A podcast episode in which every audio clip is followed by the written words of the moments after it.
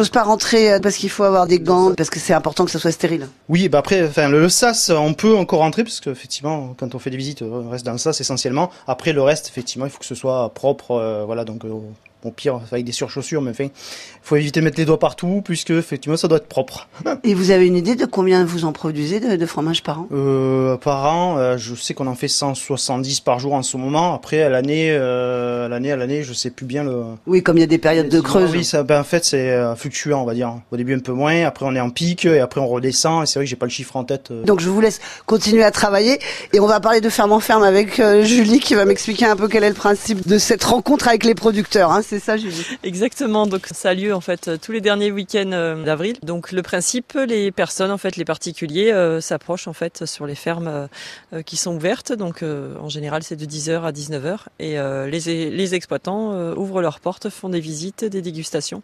C'est pour euh, permettre en fait aux particuliers de découvrir les fermes qui sont assez proches de chez eux, mais qui n'ont peut-être pas l'occasion euh, de voir ou de venir s'approcher comme ça naturellement euh, dans les fermes aux alentours. Oui. On va dire un petit mot aussi de vos activités euh, éducatives. Euh, donc euh, c'est ouvert qu'aux écoles ou on peut venir même avec sa propre famille? Alors sur réservation, les familles peuvent venir. Donc je fais des activités, le nourrissage de tous les animaux, la traite des chèvres, la fabrication des fromages et puis le parcours avec les animaux dans les bois. On part en groupe en fait avec le troupeau et on se balade dans les collines environnantes. Et les enfants peuvent fabriquer le fromage à partir de quel âge? En général, en fait, les enfants à 4-5 ans, en fait, ils peuvent rentrer déjà en fromagerie. J'ai déjà reçu en fait des écoles euh, en moyenne section, grande section. Voilà, ils, commencent un petit peu à mouler euh, des fromages, à repartir avec leur petite faisselle déjà. En fait, euh, c'est possible. À partir de 5 ans, c'est quand même l'idéal pour faire la traite et pour la fromagerie, pour que ça soit plus facile pour les enfants. Oui. Julie, est-ce que vous espérez secrètement que vos enfants qui sont donc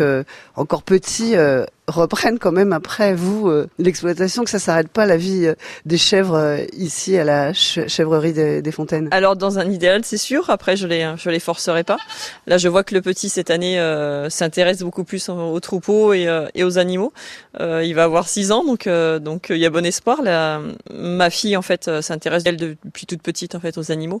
Elle aime bien venir voilà s'occuper, donner les biberons, etc. Donc il y a bon espoir. Après, de toute façon, ils feront leur choix. Il n'y a pas de souci. De... j'ai créé ça pour euh, leur apporter un environnement et parce que je suis passionnée des animaux et, et de la nature. Bon, bah si c'est pas repris, c'est ok pour moi. Et vous en vivez correctement euh, Vous arrivez à vous en sortir avec Laurent? Oui, on- au bout de dix ans, on arrive quand même à, à s'en sortir euh, pour vivre. euh, On n'a pas un grand train de vie, mais euh, c'est un train de vie qui nous convient tout à fait. Oh, puis euh, vous êtes dans un petit paradis. C'est clair.